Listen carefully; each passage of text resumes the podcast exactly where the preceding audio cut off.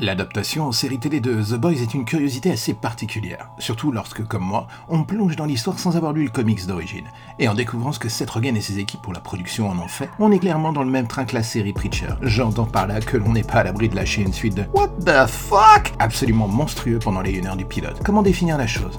Nous sommes en 2019, et imaginez un court instant si Disney avait pris la décision de manager, protéger l'image et surtout faire fructifier cette image, celle de tous les héros, les super-héros existants en Amérique. Disney version Blackwater, vendant des héros clés en main, des films, des jeux vidéo, du merchandising, c'est magnifique, mais surtout protégeant des psychopathes, des tarés, des pervers sexuels et des meurtriers qui chaque jour et chaque année, en marge de leurs actes héroïques, tuent malheureusement beaucoup d'innocents. Alors oui, je sais, je synthétise un petit peu, mais c'est l'idée. Au milieu, Carl Urban, pour des raisons à développer encore avec le reste de la saison qui va nous arriver dans la gueule, monte une équipe avec une seule et unique intention, celle de faire en sorte de tuer les héros qui sortent du cadre. Ceux qui, derrière le marketing, sont en fait des véritables ordures. Et vous savez quoi? Le résultat est absolument fascinant. Dans un premier temps, à cause du premier degré de lecture, la série se passant à notre époque, la manière dont elle brise l'image commerciale et marketing des super-héros dont on nous abreuve a vraiment quelque chose de novateur d'une certaine manière. Et autant être honnête dans son domaine, The Boys ne fait vraiment pas dans la dentelle. La série possède son lot incroyable de pervers sexuels, de meurtriers, de psychotiques, de psychopathes, de dangers publics. Le tout est dévoilé devant nos yeux avec une frénésie absolue et c'est absolument génial. Et le pire dans tout cela est que la chose est foutrement hypnotique en fait. Le deuxième effet qui se coule de The Boys est de nous faire plonger de l'autre côté du miroir, un peu comme si pour une fois on plongeait dans le monde des X-Men mais qu'au lieu de vouloir être du côté des mutants, on avait cette irrémédiable envie de rouler avec cette équipe de bras cassés qui n'a qu'une seule idée en tête, rétablir la balance. Et c'est un des points sur lesquels il va peut-être falloir travailler. Au-delà de Starlight pour l'instant, aucun des super-héros ne semble avoir une once de bonté en soi, il n'y a que des putains d'ordures. Une belle brochette de tordus qui se complète dans un univers pour le moins malsain, un endroit où on leur permet de faire absolument ce que bon leur semble, sous le royaume du dieu dollar. Et oui, là où beaucoup de séries s'éloignent d'un ancrage au réel trop fort, The Boys garde les pieds bien ancrés dans ce dernier. Nous sommes en 2019 et la fascination du monde actuel pour ces personnages fait écho à celle à peu de choses près fictives de la série, créant ainsi une sorte de fascination et une malaise dans les yeux du spectateur et dans son esprit aussi d'ailleurs. Est-ce que The Boys tiendra toutes ses promesses sur la longueur? Surtout après un démarrage pour le moins jouissif, c'est un challenge de taille qui se pose sur la table. Mais l'on ne peut s'empêcher de noter que de par son écriture et sa galerie de personnages